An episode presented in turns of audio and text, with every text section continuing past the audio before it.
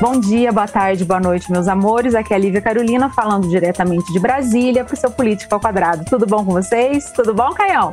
Joia! E aí, turma, tudo bem?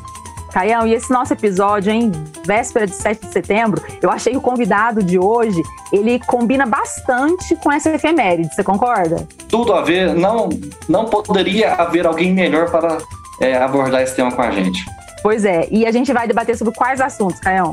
Olha, a gente vai falar sobre um assunto que está meio fora de moda no Brasil hoje, embora o nosso convidado conteste isso com veemência, apresentando inclusive dados. A gente vai falar de nacionalismo.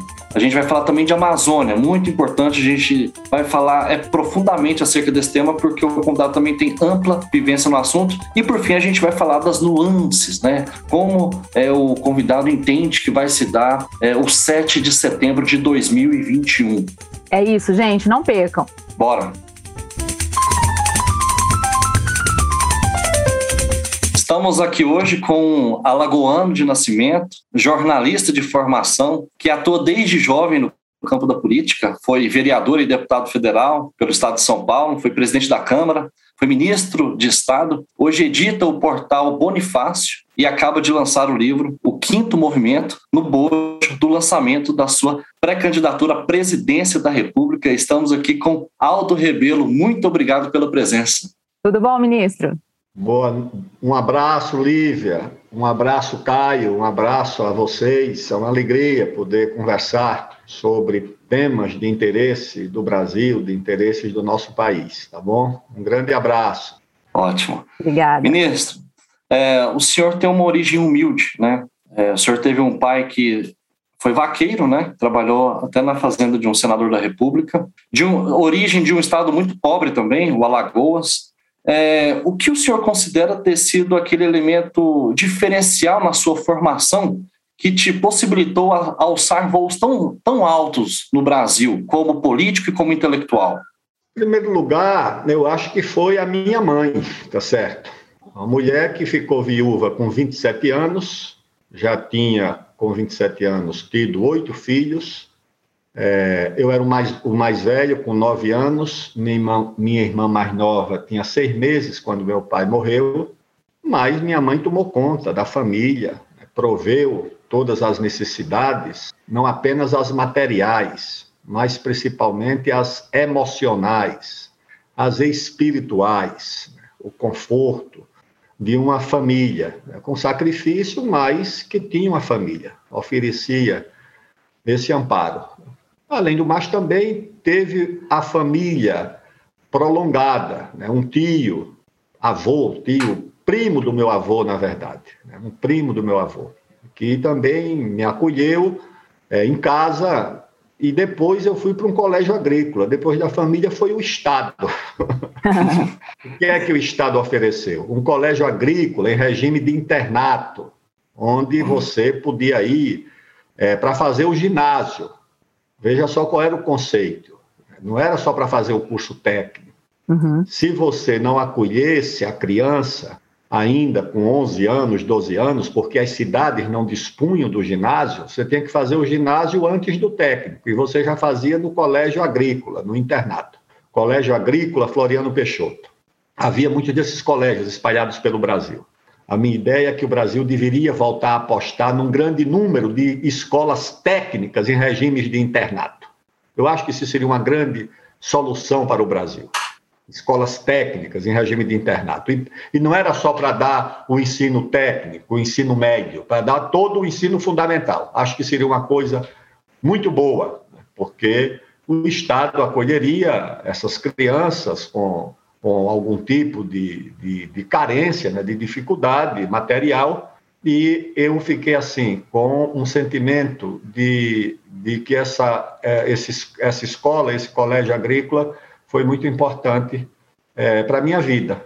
Aí depois eu me encaminhei é, já numa outra situação, mas num primeiro momento foi a família, foi a minha mãe, que foi o estado de bem-estar social, que no Brasil não existia, e que é a família que resolve. É a mãe, a família, o primo, o tio, a tia, uma tia, irmã do meu pai também, que ajudou, outra tia, irmã da minha mãe, e depois o Estado com a escola, colégio agrícola e depois a Universidade Federal de Alagoas, onde eu ingressei no curso de Direito e fui morar na residência universitária, porque se não tivesse a residência universitária, eu também não teria condições nem de pagar uma universidade e nem de morar por conta própria, tá certo? Precisava ter uma residência universitária. Então, a família e o Estado são as duas instituições às quais eu, eu, eu devo, em parte, pelo menos, é, a minha trajetória. Ministro, é, tem alguma memória afetiva específica da, da, época que o senhor morava em Viçosa, é, a qual você é, recorre é, várias vezes quando você está angustiado, é, com medo? Você consegue me, me descrever alguma? Especificamente, não. Né? É, a minha infância foi uma infância muito pobre, no meio muito, muito pobre. Meus colegas é, de, de futebol eram meninos humildes. Uhum. Alguns eram cortadores de cana, outros trabalhavam é, no serviço braçal, mas era a, o meu ambiente. Mas era uma infância, assim, realizada, né? porque uhum. nós tínhamos perto um rio, onde podíamos tomar banho e apanhar a cistosoma, esquistossomose. tinha, tinha muita mangueira para tirar manga, tá certo? Ó, o senhor já está descrevendo um monte aí. O senhor falou que não tinha, mas já descreveu um monte. Então é o seguinte, era o futebol, né? o sonho de jogar futebol, fim de semana a gente ia jogar futebol. Tinha o nosso, o nosso, o nosso futebol. Tinha as, as, as mangueiras, o rio, para pescar, para tomar banho. E tinha a escola. Né? No, no curso primário, uma professora que me marcou muito, professora Laurita Rodrigues de Moura. E o que era que me marcava nessa professora? Era o amor que ela dedicava às crianças, aquele ofício. Uhum. Aquilo nos transferia um sentimento de dever muito grande, de responsabilidade.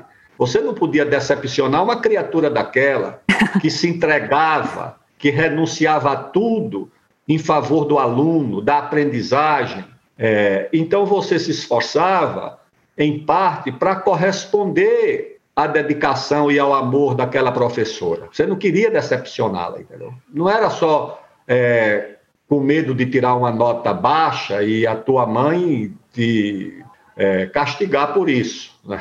Era o medo de decepcionar essa professora. Por quê? Porque além de nos ensinar, ela ainda, no fim de semana, nos levava para a casa dela para ensaiar Caramba. canto, jogral, teatro, é, ensinar coisas que não, não estava é, não estavam previstas no currículo normal de ciência, história, geografia, desenho. Ela levava para casa. Eu sei que a gente aprendia a declamar, aprendia a recitar, fazia jogral, essa professora. Então, é, o esforço, o esforço que ela empregava na nossa aprendizagem, a história, ela nos fazia no curso primário, redigir, nas efemérides, a gente tinha que fazer uma biografia. Eu lembro das biografias que eu tinha que fazer. Eu fiz do Castro Alves, eu fiz do, uhum. do Deodoro, eu fiz do Tamandaré, é, de vários desses próceres da,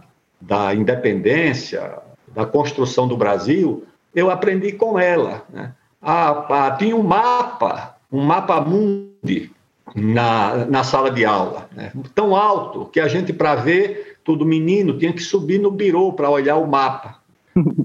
E eu lembro que a gente comparava o Brasil com as grandes potências. Quando eu cheguei em São Paulo, eu vi que havia uma rivalidade com a Argentina. Nós nunca tivemos essa rivalidade com a Argentina. Nossa rivalidade era Inglaterra, era com, as, com os cinco grandes, com as uhum. cinco potências. Nós comparávamos o Brasil era com Estados Unidos, Rússia, né, União Soviética, Inglaterra, França, né? nem a China. A China para nós não era, não era, eram os quatro grandes. A China para nós também não era páreo. A gente comparava o Brasil com, esses, com essas quatro potências. Era essa a nossa visão do Brasil, uma visão de um país gigante, de um país que tinha grandes ambições no mundo. Isso eu aprendi no curso primário. Ministro, indo agora um pouco para a política, né? Depois desse, desse relato maravilhoso aí dessa professora que marcou sua vida. Professora Laurita, né? Isso. Laurita outra, Rodrigues Moura. outra, outra coisa que marcou a vida do senhor também talvez tenha sido a passagem pelo PCdoB, né, no partido que o senhor ficou por mais de 40 anos, se eu não me engano. PCdoB que ano que vem faz 100 anos, né? A luta do, do, dos comunistas começou oficialmente no ano de 1922. É, a gente aqui no Política Quadrado, a gente já entrevistou vários egressos do PCdoB, como o Ricardo Capelli, Marcelo Ramos, que hoje é vice-presidente da Câmara, a deputada Lídice da Mata, e o que tem em comum entre eles é essa formação muito sólida na política, né, que, que o PCdoB é, proporcionou. Como é que o senhor avalia é, com, com esse... É, assim, desculpa, mas assim, com esse recente, essa recente debandada, eu diria, de vários é, atores políticos relevantes do PCdoB, o próprio Flávio Dino, que era a figura mais representativa. Como é que o senhor avalia esse impacto na formação de jovens quadros para o futuro? Olha, esse é um problema, é evidente.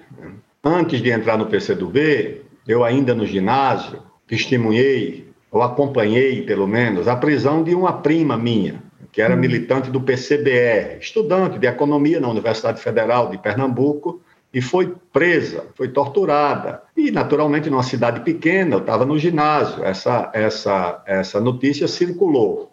E o Diário de Pernambuco chegou a noticiar que esse grupo era terrorista, que queria botar bomba, etc. E eu lembro que na sala de aula, o padre, professor de português, o nosso professor é, fez uma fala dizendo, olha, porque ela tem uma irmã que estudava na mesma sala de aula comigo. E o padre diz, olha, a, a Marivone, irmã aqui da, da Sônia, foi presa. É, eu quero dizer a vocês que ela é uma moça muito boa, muito justa, que quer o bem do país, quer o bem de todos. E fez uma defesa assim muito enfática dela, né?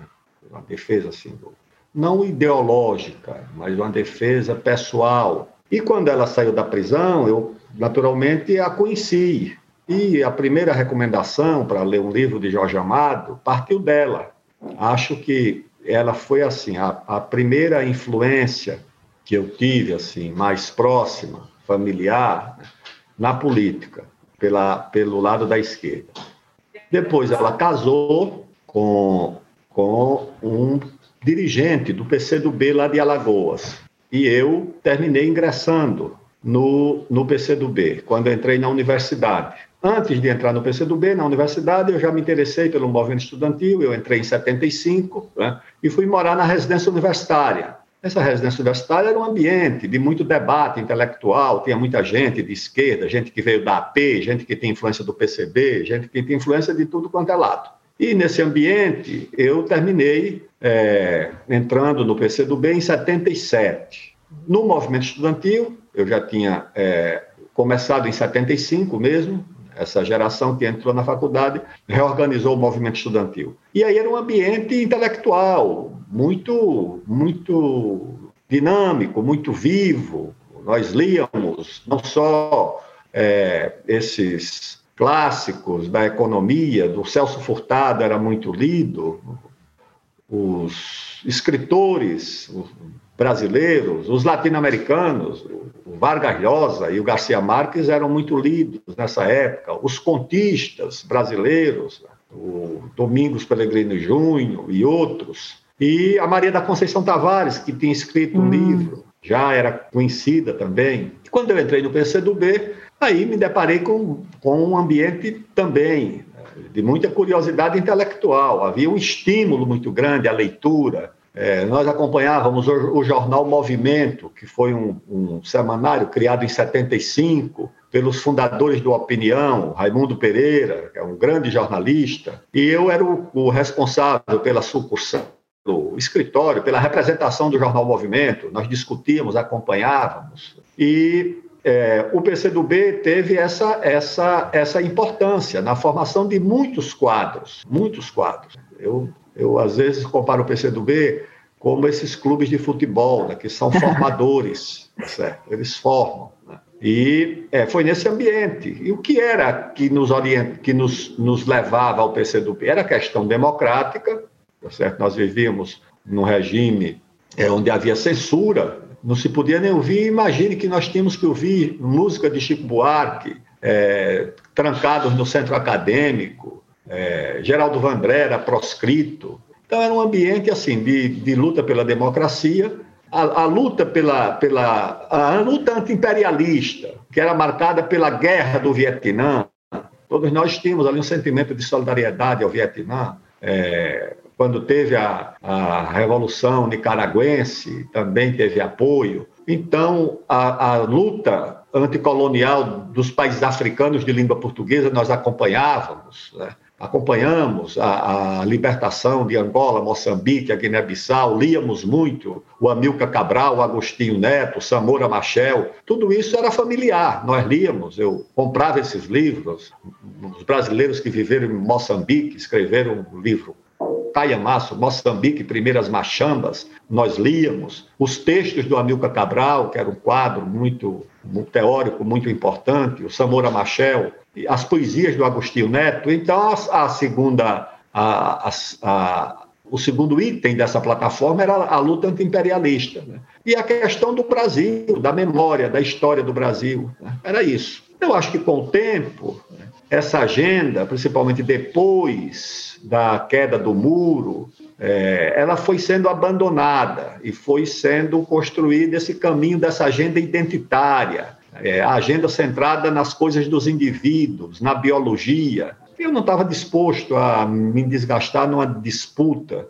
é, do PCdoB por conta disso. Eu senti que esse era o caminho que eles queriam seguir. Eu fui é, criado no PCdoB na ideia de que o, o, os movimentos sociais eram a correia de transmissão do pensamento estratégico do partido. E vi a reversão desse princípio, o partido se transformar na correia de transmissão das plataformas, das corporações e dos movimentos identitários, tá certo? Eu não, não queria viver essa experiência, tá certo? Preferi sair, tenho boas relações, tenho amigos. Lá ontem mesmo tive em Brasília, visitei lá o, o Renildo, a, o líder, é, ajudo aqui quando posso nas campanhas 2018, 2020, mas não tenho nenhuma identidade com esse caminho, tá certo? Não tenho. Entendi. Certo. É, ministro, então, assim, o senhor acha que o senhor foi mudando também, porque o senhor disse que é, o senhor saiu só em, em 2017, né, do, do PCdoB, foi isso, né? Mas o senhor disse que a agenda veio é, mudando desde o do fim, né, da bipolaridade. É, por que o senhor demorou tanto tempo, assim? Foi um processo que demorou para ser reconhecido? O senhor achava que poderia é, mudar alguma coisa? Por que, que o senhor esperou tanto? Não, teve um processo de disputa de ideias. Hum. Eu era um quadro com algum uhum. nível de influência, inclusive teórica, dentro do PCdoB. E houve momentos de certa disputa do plano uhum. das ideias. Eu lembro que foi um momento desse, foi 2000, os 500 anos, uhum. quando a agenda identitária pressionou para você renegar os 500 anos como se fosse uma, uma... Eu lembro que a, Maria, que a Marilena Chauí escreveu um livro sobre os 500 anos, cujo, cuja última sentença, última frase, é não valeu a pena.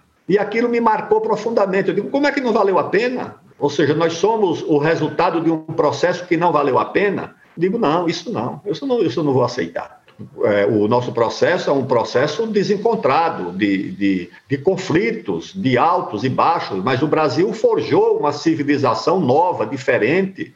É, a mim, eu sou herdeiro da interpretação do Bonifácio, do Gilberto Freire, é, do Darcy Ribeiro. Certo? Eu não, não sou um renegado da história do Brasil. Esse momento foi um momento de disputa das ideias. Uhum. E acho que nós conseguimos vencer, porque eu lembro que a resolução que nós é, publicamos pelo PCdoB sobre os 500 anos é uma, uma resolução de exaltação a, a, aos 500 anos, à civilização brasileira uma exaltação crítica, mas uma exaltação. Eu lembro que depois nas resoluções é, da, do, da, dos congressos, havia também esse embate, né? já a pressão identitária é, dessa agenda, mas eu defendia que o, que o, mais ou menos essas ideias que estão no livro do Quinto Movimento. Aí depois eu vi que esse esse debate ia se acirrando.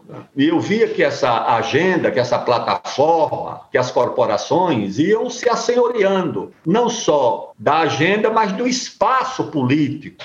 As composições das direções passaram a se dar com base nesse critério, tá certo? Da representação é, das correntes identitárias. E eu senti que ali o resultado seria um, um, um, um confronto que sucederia ao conflito e eu não queria terminar num, num confronto.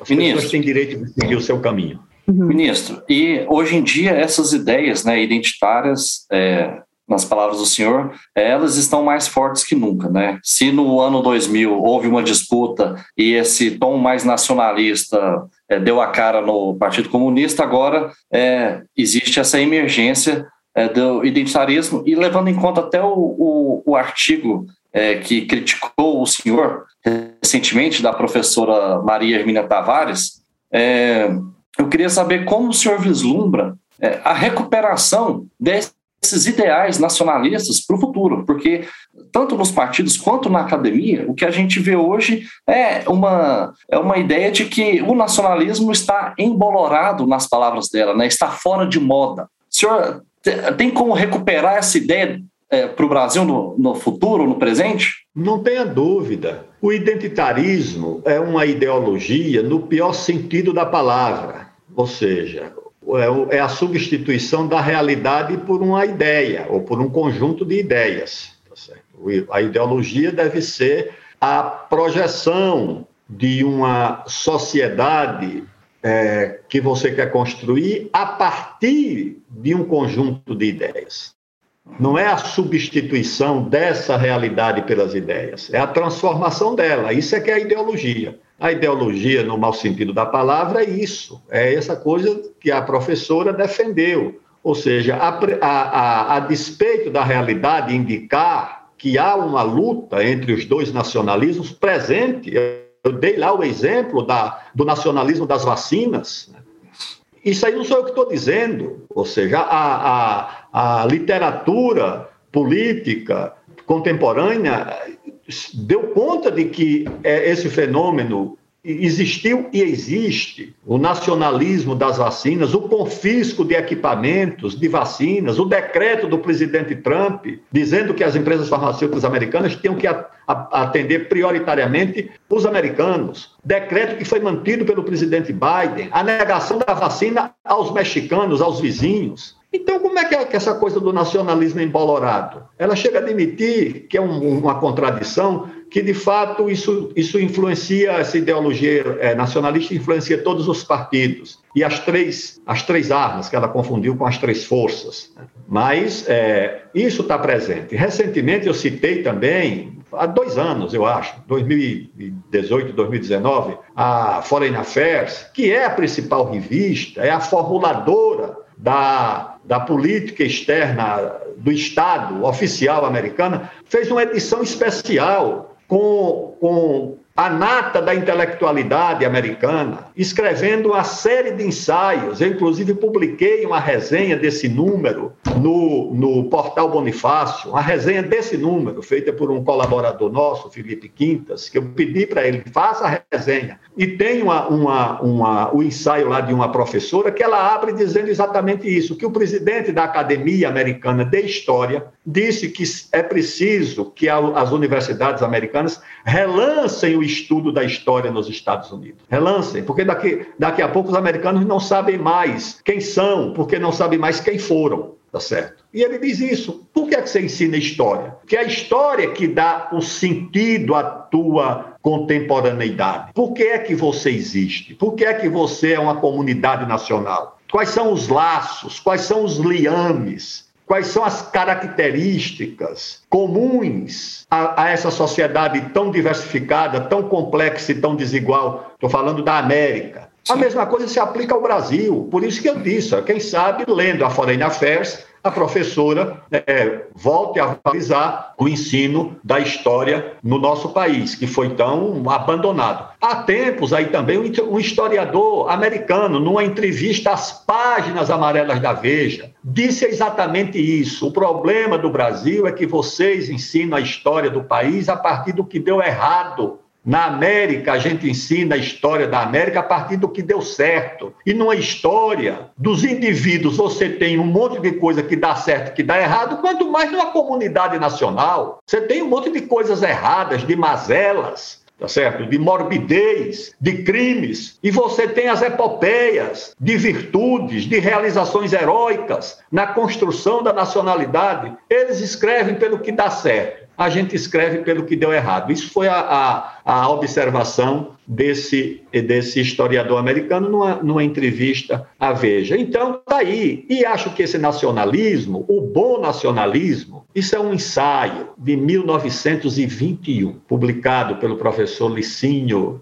a comemoração dos, dos 20 anos da Constituição de 1891, uma coletânea de ensaios, um deles, que é o ensaio do, do do Pontes de Miranda, ainda muito jovem, e o Pontes de Miranda faz essa distinção, tá certo? Ele não falava nem do, do nacionalismo, ele falava do socialismo. E ele dizia o seguinte: olha, o socialismo estava surgindo como um debate. Ele dizia: o, o, o, nosso vai ser nacionalista. E aí ele dizia: porque existe o nacionalismo deles e vai existir o nacionalismo nosso. O nacionalismo de quem domina e o nacionalismo de quem não quer ser dominado. Isso é uma coisa evidente, tá certo? Isso aí foi o que marcou o, o, os processos de descolonização, os processos de luta pela emancipação desses países, essas guerras, agora mesmo no Afeganistão, a do Vietnã. Você dizer que não existe, sinceramente. Mas, ministro, é, se por um lado é, existem grupos defensores é, de políticas identitárias que fazem um debate é, descolado dos aspectos da vida material, aí fica aquela conversa tautológica, hermética, é, se por, por, um lado isso é verdade, existem esses grupos, por outro também é verdade que os grupos como é, mulheres, deficientes, negros, os LGBTQIs, é, contemporaneamente a gente não tem é, um espaço consolidado aqui no Brasil. E o pior é, vítimas de preconceito, de racismo, miso, é, misoginia, transfobia, homofobia e etc. Para ficar só na seara da, das mulheres e na política, é, no Brasil hoje a gente tem é, apenas 15% dos nossos parlamentares são mulheres. E a média da América Latina e do Caribe é 31%. E isso 30 anos depois da gente ter promulgado uma Constituição que tem o nome de cidadã. E aí eu queria perguntar para o senhor o seguinte: como que fecha essa conta? Porque parece que os dois extremos estão errados, né? Olha, eu me debato com essa agenda desde a juventude. Né? Uhum. Como é que nós promovíamos a participação das mulheres? Eu lembro, no movimento estudantil, é, nós precisávamos que a, as, as mulheres participassem com mais, com mais peso no movimento estudantil. E tivemos uma representação importante das, lá na Universidade Federal de Alagoas, das mulheres. Depois, nessa, nessas funções que ocupei, tomar o caso do Ministério da Defesa. Uhum. Nós tínhamos um grupo de trabalho de valorização da presença da mulher na área da defesa. Eu reuni esse pessoal. A primeira coisa que nós temos que fazer é reconhecer a participação das mulheres na construção do Brasil, desde o seu comecinho. Por onde é que nós começamos? Eu dizia, primeiro, as duas capitanias no Brasil que prosperaram foram administradas por mulheres. A Olha, não sabia. Hum. E a de Pernambuco, tá certo. A de São Vicente foi Dona Ana Pimentel. O marido, que era o capitão Moro, recebeu uma missão lá para a Índia, Martim Afonso de Souza, e ela assumiu a capitania. E fez coisas maravilhosas.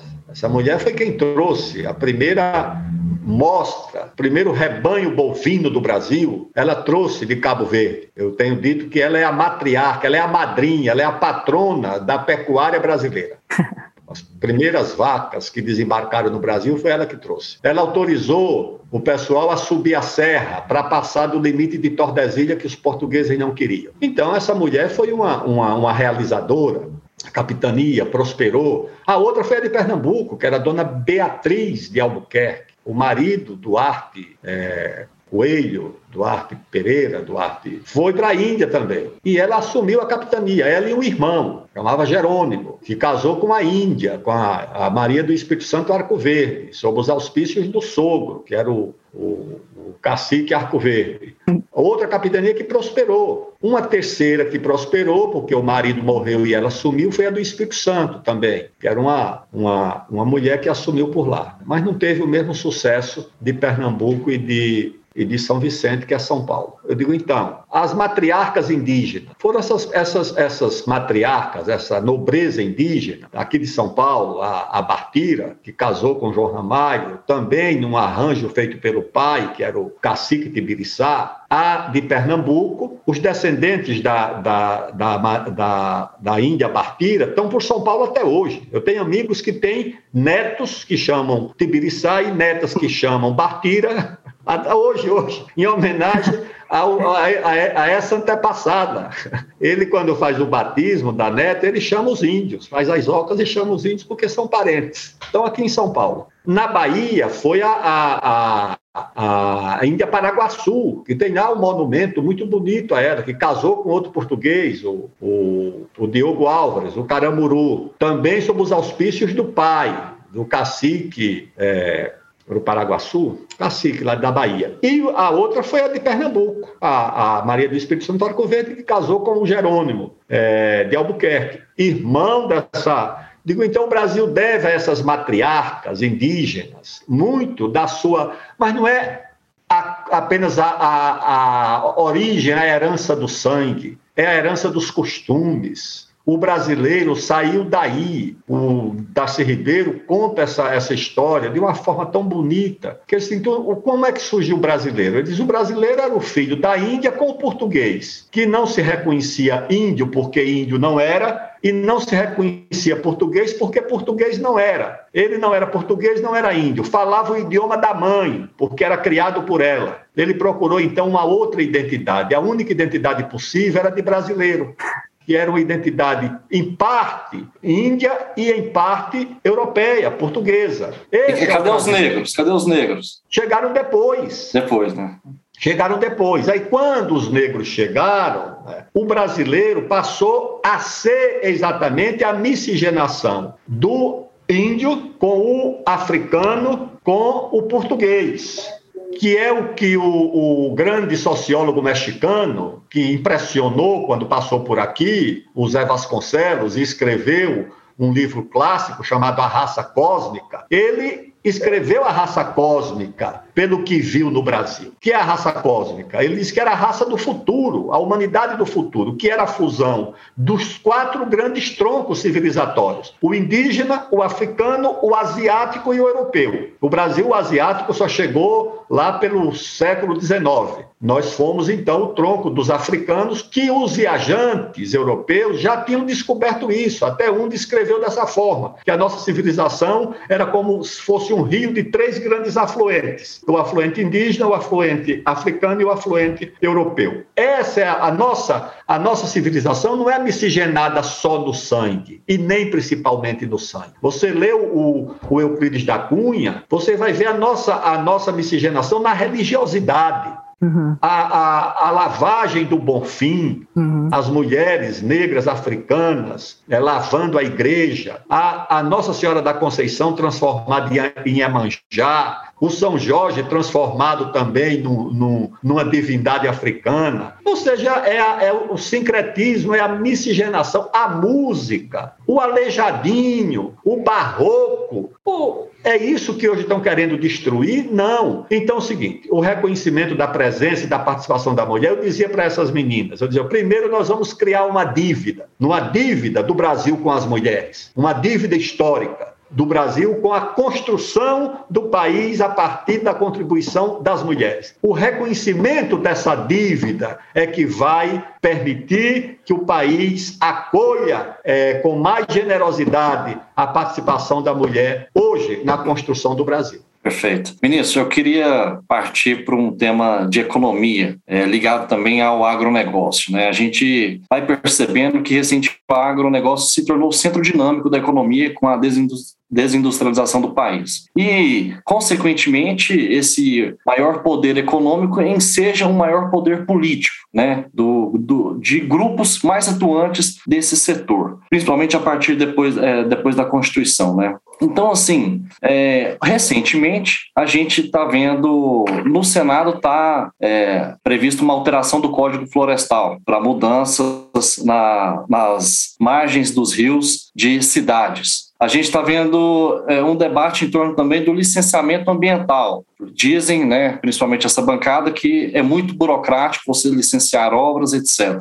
E tem também medidas que tornam a grilagem a partir de, certo, de certa data legal, né? É, grilagem recente tornam, é, tornando legal. É, o que, que o senhor acha dessa, desse movimento de, de maior poder político dessas, desse grupo do agronegócio, que não é todo o agronegócio, que está fazendo avançar essas leis que aparentemente são contra o meio ambiente. Existe uma incompreensão deles em relação à importância é, do meio ambiente para a nação mais biodiversa do mundo? Olha, esse, esse debate envolve aspectos tão distintos, tão independentes, e começa por essa expressão que eu não acolho, que é agronegócio. Agronegócio são coisas muito distintas. Porque o agricultor, aquele que está lá criando uma vaca, uma cabra, um carneiro, plantando uma roça de milho, de soja, esse, essa é uma atividade. Sim. A outra atividade é a atividade da transformação, é uma atividade industrial, é uma atividade urbana, tá certo? Então, você colocar a, a, a fábrica de tratores no agronegócio, tudo bem, é agronegócio, porque quem compra trator, ninguém compra trator para ir passear, tá certo? Ou viajar pela cidade.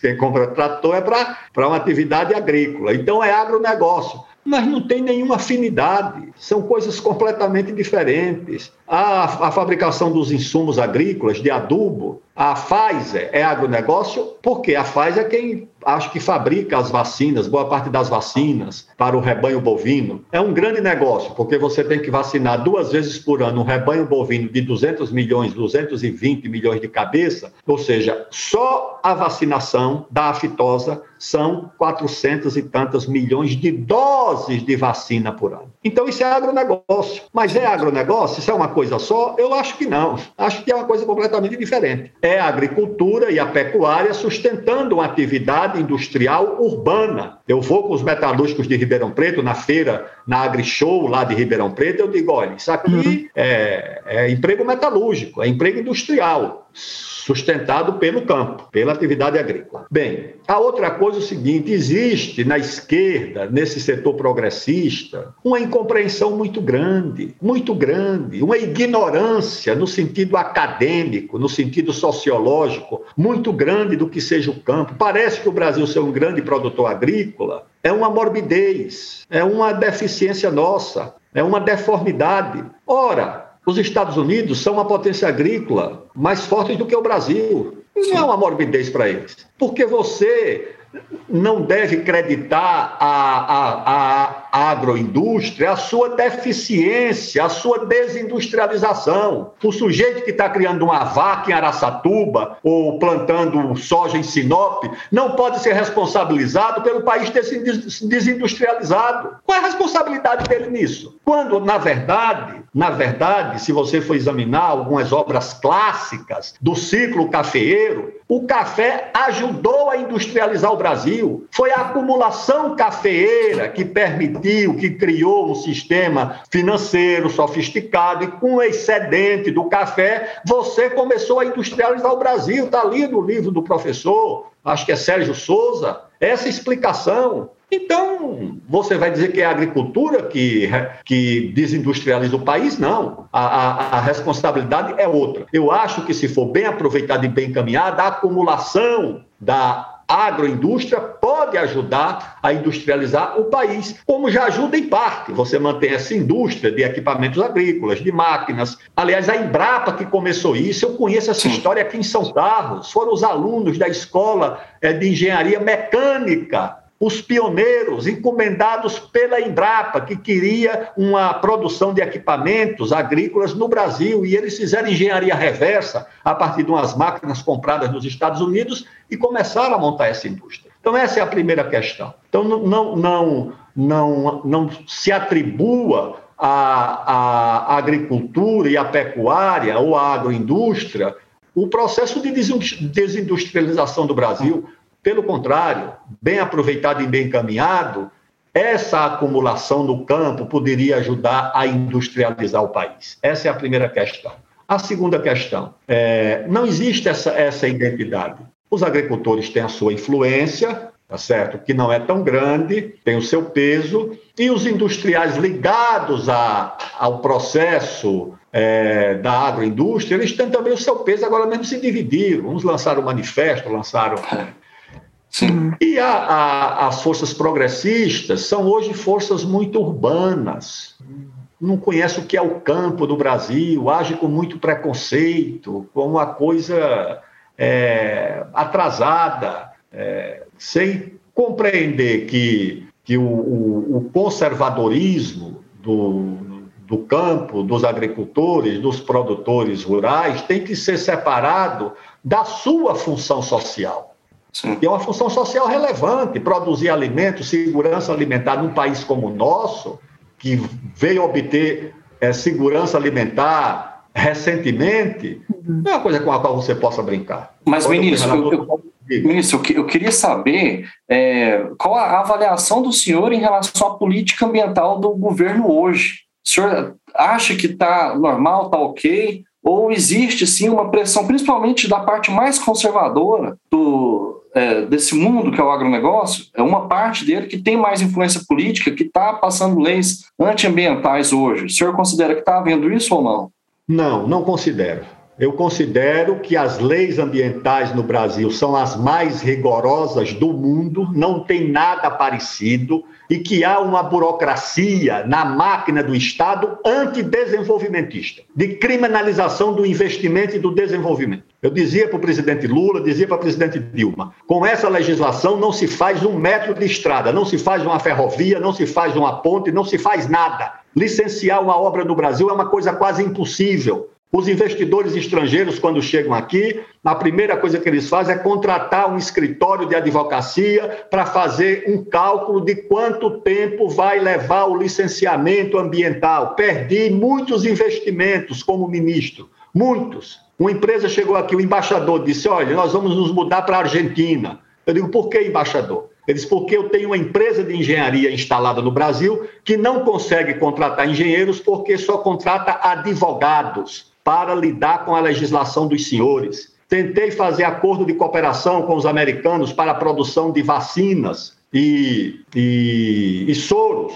Eles sabiam que ia ter uma pandemia, os americanos sabiam disso. Há 15 anos eles já falavam isso para mim, desde 2004, 2005. Iam fazer um acordo com o Brasil para produzir soro e vacina, porque quando houvesse uma pandemia, eles não teriam capacidade de produzir, distribuir em tempo hábil para o mundo inteiro vacina ou soro. Então, eles queriam três ou quatro países como é, protagonistas desse esforço. E o Brasil, falaram comigo, o Brasil teria que cobrir a América Latina, a África Ocidental, a partir de dois centros: Anápolis, é, que é um centro geodésico mais para a América do Sul e Latina, e aqui São Paulo para a África Ocidental. Além do mais, o Brasil teria um papel diplomático de levar a vacina em muitas áreas onde os americanos não entram por razões geopolíticas, diplomáticas, tudo isso. Por que não, fomos, não fizemos o acordo? Porque a nossa legislação não permite, você não tem como transitar com amostra, com isso, com aquilo, porque o, a nossa legislação sanitária, fiscal, oh, tudo é muito complicado aqui. Então, eu acho que isso precisa fazer. Eu fiz um inventário no Ministério da Ciência e Tecnologia. Qual é o meu inventário? Meu, o, o dossiê que eu fiz é o seguinte: quais são os, os, os obstáculos aos investimentos em ciência e tecnologia? Os constitucionais, os infraconstitucionais, as leis, as portarias, tudo era, um, era uma coisa horrorosa, tá certo? Ou seja, no Brasil, o, o, investimento público e privado é criminalizado. A princípio, ele é criminalizado. Agora desembarcou aqui um grupo estrangeiro para impedir a construção de uma ferrovia lá no Centro-Oeste. Eu digo, como é que pode aqui, recebido por todo mundo, PT, PCdoB, res... peraí, pessoal, peraí, recebeu para quê? Digo, tu acha que os chineses iam permitir que um grupo de subcelebridades europeias e americanas desembarcasse em Pequim para impedir a construção de uma ferrovia na China? Ou na Rússia, ou nos Estados Unidos, não só aqui no Brasil. Então, eu acho que essa burocracia existe, tá certo? Não é o, o problema você ter na, na, na Amazônia metade do país, uma lei uma lei, que eu fui eu o autor da lei, que, que eu defendo, que 80% da propriedade não pode ser usada. Certo? Você acha que isso é um risco para a Amazônia? De jeito nenhum. O Bolsonaro tem uma retórica idiota. Tá certo? Bolsonaro é um desastre. A política, a política externa do Bolsonaro é um desastre de confronto, de conflito. Ele que, que rearticulou, que ressuscitou essas ONGs. Ele que ressuscitou isso. É mais Mas, ministro... É, dizer que existe no Brasil um risco ambiental grave? Não. Existe é, uma política do governo brasileiro que é desastrada, mas a nossa legislação é uma legislação muito boa. Mas é que parece assim que é, parece não, com certeza tem um, um, desequilíbrio que é o seguinte: a gente tem ah, os agricultores e o, os empresários do agronegócio que acham a, a, a legislação muito rígida, e o senhor está confirmando, na sua opinião, que é. E é mesmo. E ele e tem aí, razão. Tem o lado também das pessoas que ficam muito preocupadas com a Amazônia, que veem as queimadas e que a gente, né, a gente está vendo é, as mudanças climáticas mesmo. O, a, a, quem tem uma certa idade, tipo eu, já consegue perceber, sem ser especialista, que o tempo mudou mesmo. E existe um meio ali que eu acho que é a passagem da informação corretamente. Então, por exemplo, no caso da Amazônia mesmo, é, a gente, é, quando a gente está na escola, ela não é apresentada realmente como ela é, né? Porque as pessoas desconhecem muito quem são as pessoas que vivem lá, quais são as possibilidades. Então, acho que fica muito os dois extremos, né? A legislação é muito rígida, então a gente reclama, ou, nossa, está pegando fogo a Amazônia, a gente reclama também. É, o senhor tem alguma ideia para conseguir equilibrar esse tipo de reação? Claro que tenho. Porque as pessoas falam da Amazônia, Lívia, sem conhecer a Amazônia. Uhum.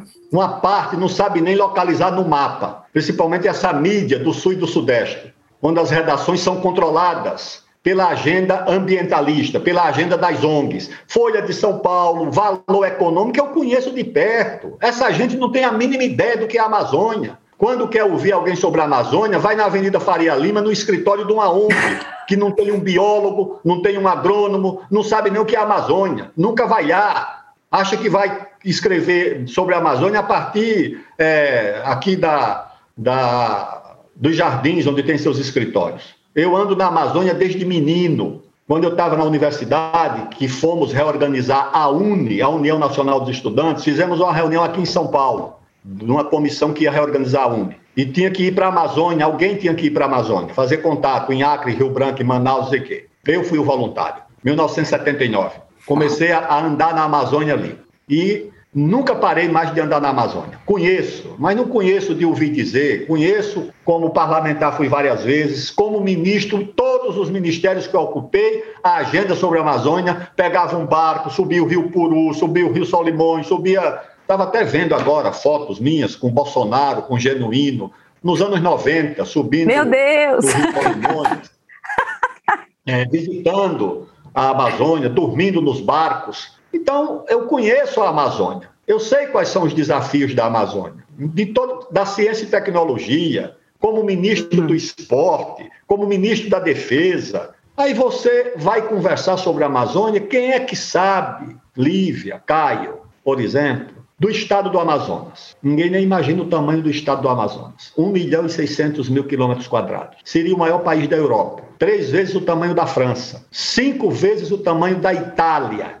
Só o estado do Amazonas. O Pará já é outro continente. Já seria também maior do que qualquer país europeu, fora a Rússia. Pois bem, estado do, do Amazonas. Com 1 milhão e 600 mil quilômetros quadrados, vocês sabem qual é a taxa a área desse estado, o, a, o percentual da área do Amazonas que está ocupado, reunindo agricultura, pecuária, cidades, infraestrutura, reunindo tudo isso, quantos por cento do Amazonas? Uns 13, 15%?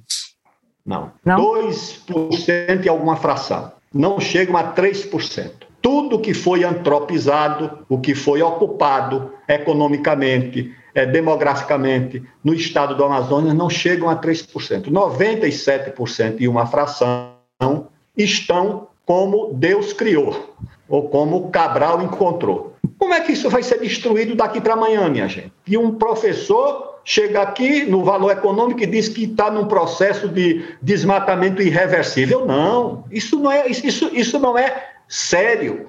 Não é sério. E além do mais, o seguinte: é, o estado de, do Amapá, 80% do Amapá são parques já demarcados e terras indígenas, já demarcados. Os 20% restantes, se não, mas os 20% restantes pode ser desmatado. Não. No bioma Amazônia, 80% tem que ser para proteção do meio ambiente. Então, rigorosamente, no Amapá, você pode ter de 4% a 5% disponíveis para atividade econômica. Em Roraima, que eu visitei N vezes, fronteira a fronteira com a Venezuela, com a, a Guiana, que são as duas fronteiras do, de Roraima, 70% são parques e terras indígenas.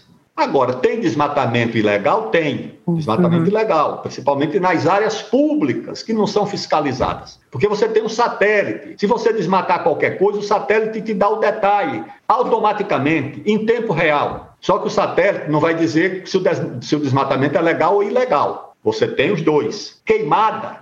Vocês estão aonde? Você está onde, Lívia? Eu tô, nós estamos em Brasília, os dois. Brasília. Pois é. Eu estou em São Paulo, tá certo. Quando eu vou daqui para para Barretos, Ribeirão Preto, Franca. Minha região, menino.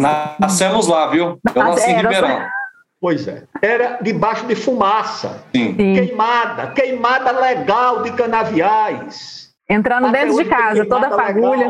Uhum. Tudo legal, tudo legal. É o manejo agrícola da queimada. Na Amazônia tem manejo agrícola de queimada. O índio tem um manejo tradicional de queimada, que é o, a coivara, palavra tupi. Então, essas queimadas legais. Aí você tem as queimadas sazonais, que também são de origem natural, que você tem na Califórnia, que pega fogo, em Portugal, na Sibéria, na África, em todo canto queima, durante uma época do ano. Aqui também queima. Aí você tem numa terceira faixa a queimada criminosa, você tem a queimada ilegal, a queimada criminosa. Mas aí aqui se mistura tudo. E parece que é tudo um crime hediondo. Só tem queimada criminosa, tem de tudo. Tem a queimada que é o manejo de uma agricultura de baixa tecnologia. Tem a queimada sazonal é, de uma época de seca no ano que sempre queima no mundo inteiro. E tem uma terceira que é residual, que é a queimada ilegal e criminosa que você tem também. Mas tudo isso se mistura. Em resumo, o que eu quero dizer é o seguinte: para a Amazônia, eu tenho uma plataforma para a Amazônia, de desenvolvimento para a Amazônia. Primeiro, só quais são os quatro pontos? Primeiro ponto é a soberania do Brasil sobre a região. Não, não está em debate, não se flexibiliza é, a soberania do Brasil sobre a Amazônia. Não se partilha com ninguém, é absoluta. Segundo, o direito dos amazônidas, são 25 milhões de brasileiros que vivem na Amazônia, ao desenvolvimento, ao desenvolvimento industrial, ao desenvolvimento agrícola, ao desenvolvimento é, científico, tecnológico, a, ao desenvolvimento da infraestrutura. É, o, é a região mais rica do Brasil, mais rica em biodiversidade, mais rica em recursos naturais, mais rica em minérios, a maior mina de diamante do mundo, vocês sabem onde fica? Não. É, na Amapá, não. É produtor, o Brasil é um produtor insignificante de diamantes. Uhum. Produz quase nada. Os grandes produtores são africanos, Angola, Namíbia, a Rússia. Mas a maior província de diamante do mundo está na Amazônia, está numa terra indígena, reserva Roosevelt, no município de Espigão do Oeste, lá no estado de Rondônia. O senhor é a favor da exploração terra. nessa terra, do Como? diamante? O senhor é a favor da exploração do diamante nessa terra? Mas qual é a dúvida? É evidente que sim. Mas não vai ser uma empresa estrangeira? Não vai ser uma empresa estrangeira que vai cavar tudo, levar um lucro, não deixar quase nada ali? e não desenvolve, e isso vai desenvolver de fato a região, se acontecesse? Claro, é evidente que sim. Se você fizer, primeiro que tem que fazer uma concessão sob controle do Estado, tá certo? Hum, é subsolo, é, é propriedade é, é verdade. Verdade, uhum. verdade. Propriedade da União, é subsolo, sim. tá certo? Uma parte desse diamante está saindo de contrabando, já está saindo pelo garimpo clandestino. Se você fizer uma coisa oficial, você vai é, repartir esse diamante? A riqueza com os índios, com os ribeirinhos, com os municípios da Amazônia, com os estados da Amazônia. A outra parte vão ser divisas para o país, se você exportar. Se você não conseguir atrair uma dessas marcas de joias para processar esse diamante e já sair de lá com essa marca, com uma marca muito pesada que é da Amazônia, joias da Amazônia, tudo isso você pode fazer. E a, a mineração é uma atividade de muito menor impacto é, ambiental do que a, atividade agrícola. Se você examinar, hum. Caio, a área de Carajás, são 8 mil quilômetros quadrados onde se produz ferro em Carajás. Dos 8 mil quilômetros quadrados, é só uma partezinha que, a, que é minerada, que a, que a terra é escavada. O resto tudo é, é, é área florestal. Vai ser, no estado do Pará, a área mais protegida e a área mais preservada, onde tem mais floresta. É a área do Parque de Carajás. Por quê? Porque está sob fiscalização, controle do Estado, etc. Então, essa área de diamante. Vou olhar no Maps, viu, ministro? Vou olhar no Maps isso. Eu vou olhar no Maps isso, porque é surpreendente, olhar, né? Pode olhar. Vou olhar. Parque de Carajás, você vai ver. É, foi lá que eu vi também. Você vê até que é uma área verde, arrodeada por uma área já mais ou menos degradada. Então você pode explorar esse diamante, o ouro que tem na área dos Yanomamis, o potássio que tem numa outra área indígena, lá no município de Altazes, no Amazonas. Tudo isso você pode aproveitar com responsabilidade social, com responsabilidade ambiental e com usufruto dessa riqueza para os nossos estudantes, geólogos, engenheiros, técnicos, para as populações indígenas, para os municípios da Amazônia. Aí você tem é, 80% dos municípios da Amazônia não tem internet. Eu fui levar uma torre de observação atmosférica quando era ministro da Ciência e Tecnologia, e na torre você tinha que ter ali um posto de, de manutenção, né, de, de pesquisa os índios iam todos para lá para ver um celular, para querer ver a internet. Ou você acha que os nossos índios estão querendo viver no Neolítico? Não, eles querem ter acesso ao conhecimento, à tecnologia. Só os antropólogos é que acham, não todos, né?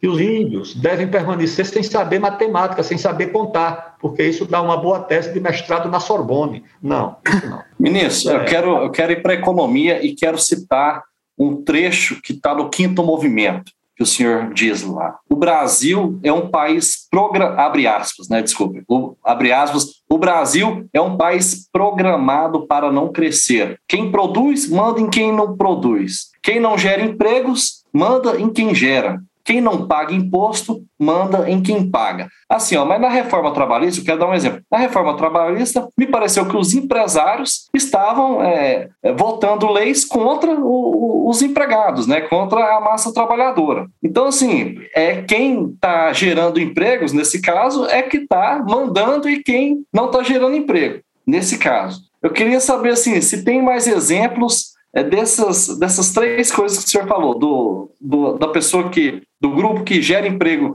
que não gera emprego, mas manda em quem gera, do que não paga imposto, mas manda em quem paga, e do que não produz, que manda em quem produz.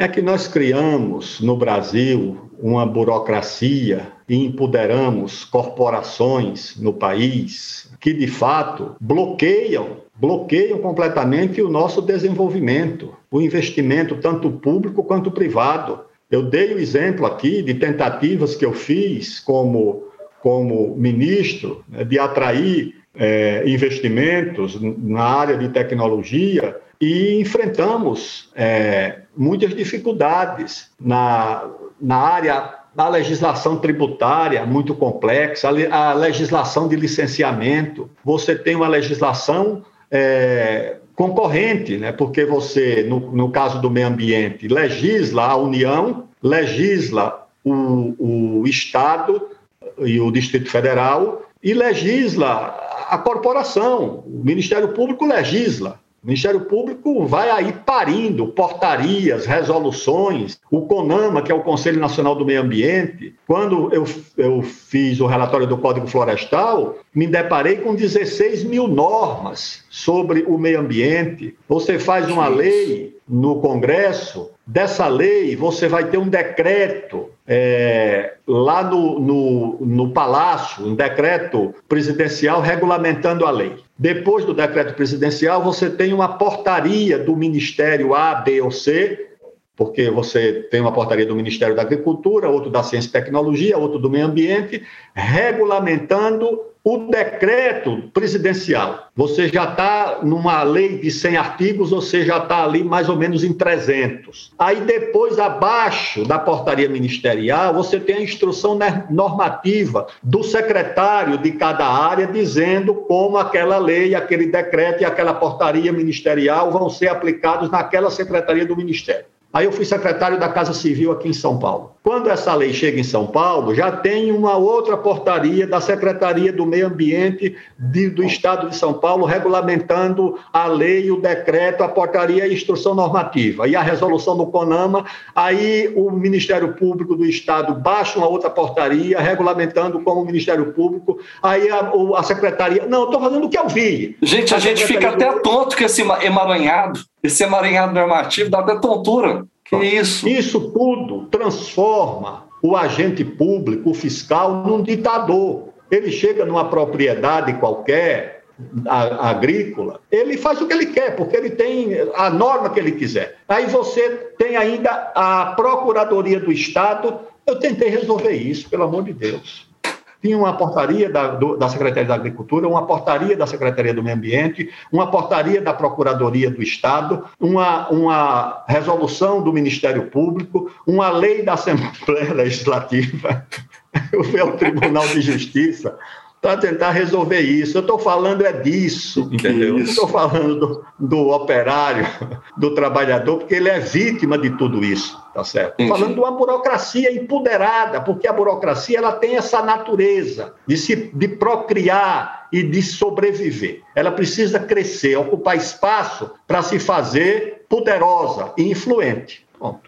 Ministro, eu quero aproveitar um pouquinho da sua posição de testemunha da história recente, quando o senhor estava ocupando um, um, cargo bem alto na, na administração pública.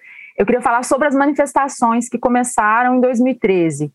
Em 2013, aquelas manifestações que elas começaram assim amorfas, né? Muita gente não sabia definir direito e até mesmo quem participava às vezes não sabia. Em 2014, com o Não Vai Ter Copa, as manifestações foram tomando uma, um corpo maior, uma definição. Em 2016, com os movimentos pró-impeachment, as pessoas foram assumindo é, papéis é, mais definidos, né, papéis mais claros, abertos. E em 2018, o Brasil passou por uma guinada é, à direita mais autoritária. A minha pergunta é a seguinte: o senhor acha que tudo isso fez parte de um único movimento? E eu queria saber, é, na sua opinião, quem realmente chegou ao poder em 2018, além do Bolsonaro?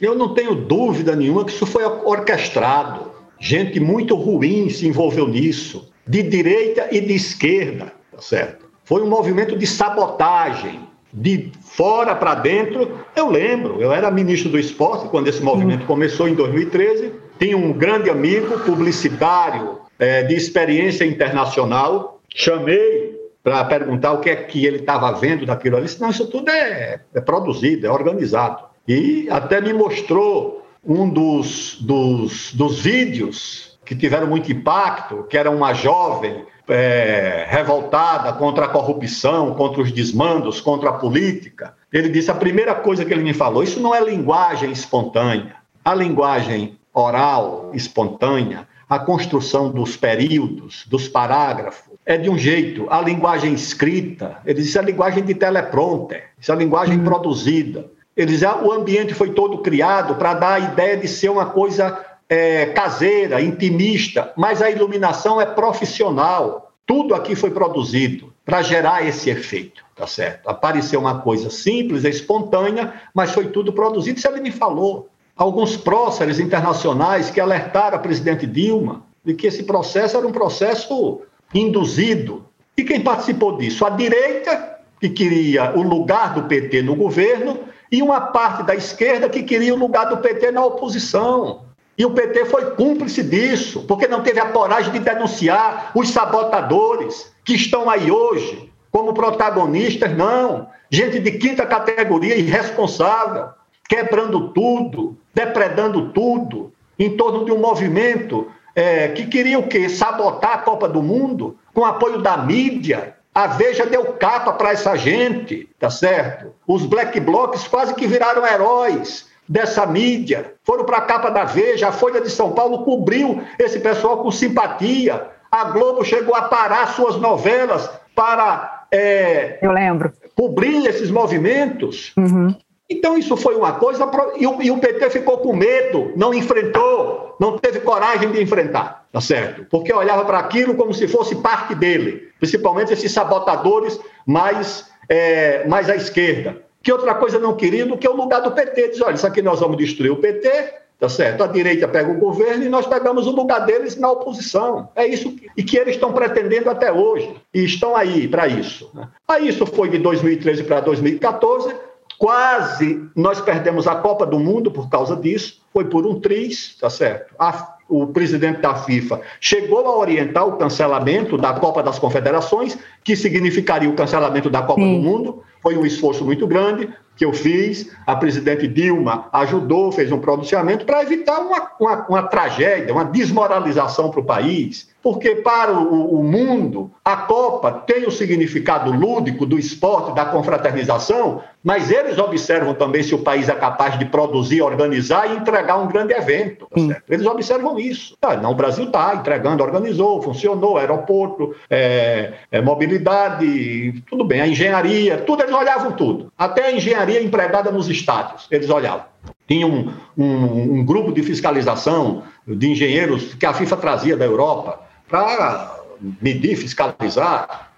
Então, isso tudo nós submetemos a um risco, né? porque grupeiros né, conservadores um pouco estavam incomodando-se, porque era para colar no governo da Dilma o carimbo da incompetência na gestão. Se a Copa fracassa, é um carimbo é, mundial de incompetência. E esse carimbo também interessava a esses grupelhos de esquerda, esses sabotadores pretensamente de esquerda. Interessava, era evidente. Estão por aí até hoje, tá certo? Um dia até houve aí, eles queriam impedir o, o, o jogo de abertura, queriam ocupar o metrô para impedir o, o, jogo de abertura da Copa. E aí a Polícia Militar de São Paulo é, reprimiu aí umas manifestações Teve gente do governo que reclamou. Um dia eu disse à presidente, eu digo, a senhora agradeça se tiver Copa uma instituição chamada Polícia Militar do Estado de São Paulo. Tá certo? Agradeça, porque se esses sabotadores não conseguiram o intento, é porque ainda houve é, quem impedisse que eles chegassem às últimas consequências nessa, nessa, nesse quesito. E isso aí veio o quê? É, chamam de guerra híbrida. Guerra híbrida. Eu acho que ela existe. Acho que ela eu, existe. É, desculpa. Deixa, deixa, ele só, deixa ele só responder quem chegou no poder junto com o Bolsonaro, é, finalmente, isso, isso. depois de tudo isso aí que você está falando. É. Então, é a Dilma foi tirada para esse pessoal da terceira via chegar no poder. Só que o Bolsonaro atravessou o samba, tá certo? Não estava previsto o Bolsonaro.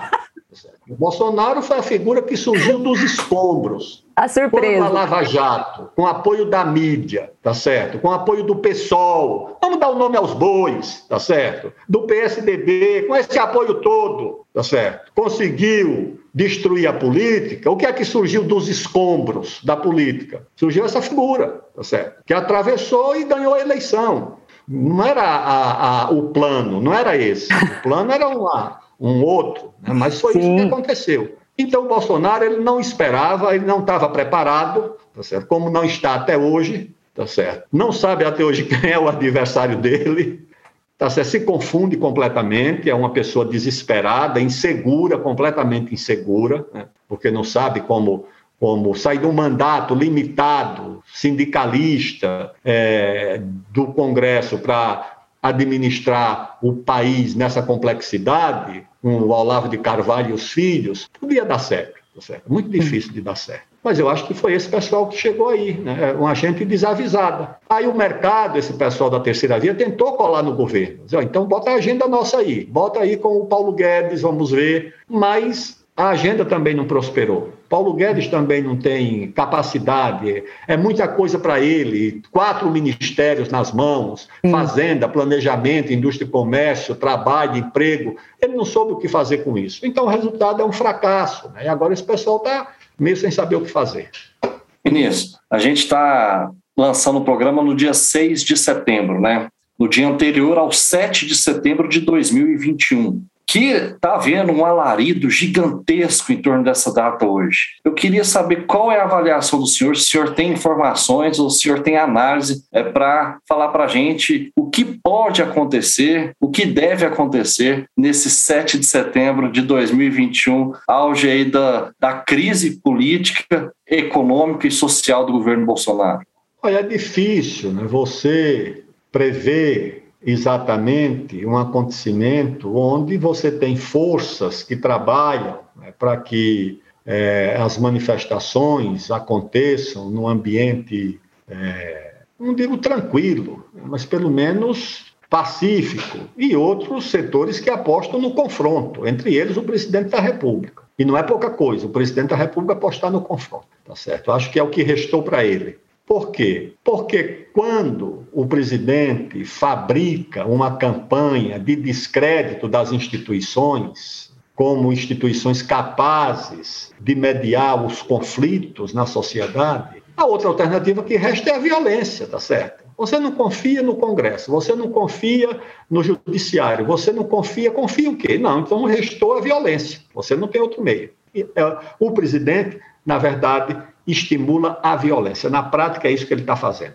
O estímulo dele será suficiente para desencadear um processo de violência? Eu creio que não, tá certo? Creio que os fatores de contenção ainda são mais fortes, mas você não pode é, assegurar com, com certeza que isso vai funcionar. É o que nós queremos e é o que nós esperamos e é o mais provável. Mas sempre tem um fator imponderável nesse, nesses processos. Nós vimos isso nos Estados Unidos, né, com aquela tentativa Sim. de invasão do Capitólio. Então, você não pode, é, de qualquer maneira, achar que a, as manifestações serão 100% pacíficas. Acho que há um esforço nesse sentido, inclusive dentro dos próprios grupos que organizam a manifestação mas há grupos lá de provocadores que podem fugir ao controle. É, hoje o Alexandre de, de, Moraes, o Alexandre de Moraes já ele prendeu um, um, um blogueiro bolsonarista que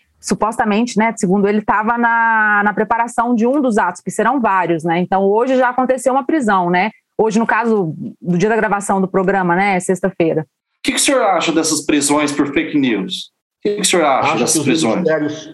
Os ministérios públicos dos estados e a Polícia Federal deveriam, daqui até o dia 7, promover uma investigação pesada nas redes sociais e aqueles que tiverem propondo atos de violência tem que ser preso, não tem jeito, entendeu? Você não vai prender uma pessoa por se manifestar. Agora, uma pessoa por ameaçar as instituições por ameaçar violência, aí você tem que prender, não tem jeito. Uma coisa é o direito do pessoal se manifestar, é legítimo. Outra coisa é o de promover violência. Aí não, tá certo? Aí você não pode tolerar. Acho que a Polícia Federal, com o Ministério Público dos Estados, deveria promover é, uma peneira, tá certo? Onde encontrar indícios de propaganda de violência nesses grupos de internet, tem que prender, tá certo? Tem que prender. Livre quem quer se manifestar, tudo bem. A democracia é, é para isso. Né? Agora, para a violência, não. Porque a violência significa você negar a manifestação do outro. Sim, tá sim. Mas não uhum. pode. Isso aí é o oposto. Não, não, tem como tolerar, não tem como aceitar. Uhum, tá certo. É, ministro, o senhor já lançou a sua pré-candidatura à presidência da República é, em 2022, né? É, eu queria saber o que, o que o senhor espera da sua campanha e o que o senhor espera do jogo político em 2022. O senhor tem uma experiência muito grande, né? Então, o senhor vai falar aqui para a gente, dividir com a gente o que o senhor acha que vai acontecer em 2022. Olha, a minha pré-campanha é um apelo que eu recebi de amigos, amigos que me acompanham pela vida política, são trabalhadores, sindicalistas, é, pesquisadores, acadêmicos, militares da reserva, agricultores, produtores rurais. São esses os amigos com os quais eu tenho conversado e nós examinamos o que fazer. Eu não tenho identidade com as duas principais agendas que estão aí em disputa, né, que é a agenda do uhum. PT. Quando eu falo PT, é porque eu separo o presidente Lula disso. Ele é uma coisa, a agenda do PT é outra. A agenda do PT é essa agenda identitária, uma agenda carregada de, de ressentimentos, né, de mágoas. E a agenda do Lula? Oi? E a agenda do Lula? Qual é a diferença da agenda do PT para a do Lula? É que a agenda do Lula ela tem uma esfera de autonomia em relação ao PT. Você vê o governo do Lula. O que é que foi o governo do Lula? Ele fez uma composição, ele colocou no, no Ministério da Agricultura uma expressão, uma estrela de primeira grandeza do agronegócio. Hum. Certo? Colocou Roberto Rodrigues. Não colocou um sem terra, colocou Roberto Rodrigues. Ele colocou no Ministério da Indústria e Comércio, não colocou um sindicalista, ele colocou uma expressão, uma estrela de primeira grandeza do mundo empresarial do Brasil, da Fiesp, o Luiz Furlan. Uhum. Ele colocou é, na.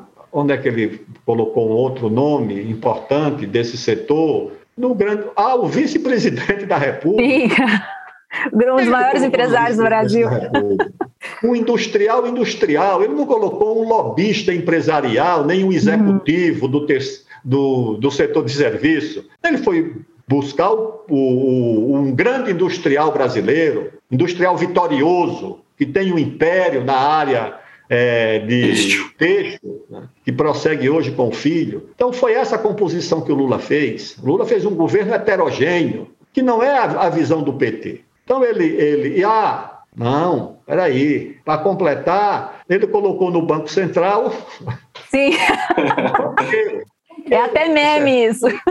É, uhum. Tirou do PSDB. O, o, o Meirelles. Henrique Meirelles era Sim. deputado federal eleito pelo PSDB de Goiás. Está lembrado disso? E Sim. consta ainda, segundo a lenda, Mercadante teria convidado o próprio Armínio Fraga a prosseguir na presidência do Banco Central. Então, esse é o Lula, tá certo? Então, o Lula, ele faz a agenda econômica da Faria Lima, tá certo? A agenda industrial da Fiesp, a agenda social do Banco Mundial e a agenda ambiental da Embaixada da Noruega e das ONGs, tá certo? Eu acho que é o que ele tende a fazer de novo. Isso pode, pode produzir uma vitória eleitoral? Pode, mas, na minha opinião, não tira o Brasil do lugar. Essa agenda não tira mais o Brasil do lugar. Essa agenda é a agenda do pântano. Essa agenda é a agenda da areia movediça. O Brasil não sai do lugar com isso. O Brasil tem que procurar outra agenda. Então, por essa razão, é que eu tenho muito apreço por ele, tenho é, gratidão até, que eu fui o primeiro líder do governo dele, fui coordenador político do governo dele, fui presidente da Câmara com é, o apoio dele. Depois fui derrotado numa eleição pelo PT, numa aliança com o PMDB, tá certo? A aliança essa apoiada por ele. Mas tudo bem, faz parte, faz parte do jogo. Segue o jogo, né? Segue o jogo, tudo bem. Graças a Deus, eu, eu, eu como diria o Darcy Ribeiro, tenho orgulho das minhas derrotas, tá certo? E é o seguinte, então é isso. A outra agenda é essa do Bolsonaro, que é uma agenda desorientada. Aí eu disse, oh, então eu vou procurar um outro caminho, a agenda do quinto movimento. É essa agenda que eu vou discutir, que eu vou apresentar. Não tenho partido, não estou filiado, não represento nenhuma grande corporação, mas tem essas ideias. E as ideias eu tenho assim muito, muita confiança em que elas possam é, ajudar a fazer esse debate e essa a minha pré-candidatura. Tá certo. Caio, vamos chamar o ministro para o nosso desafio? Momento Jânio Quadros.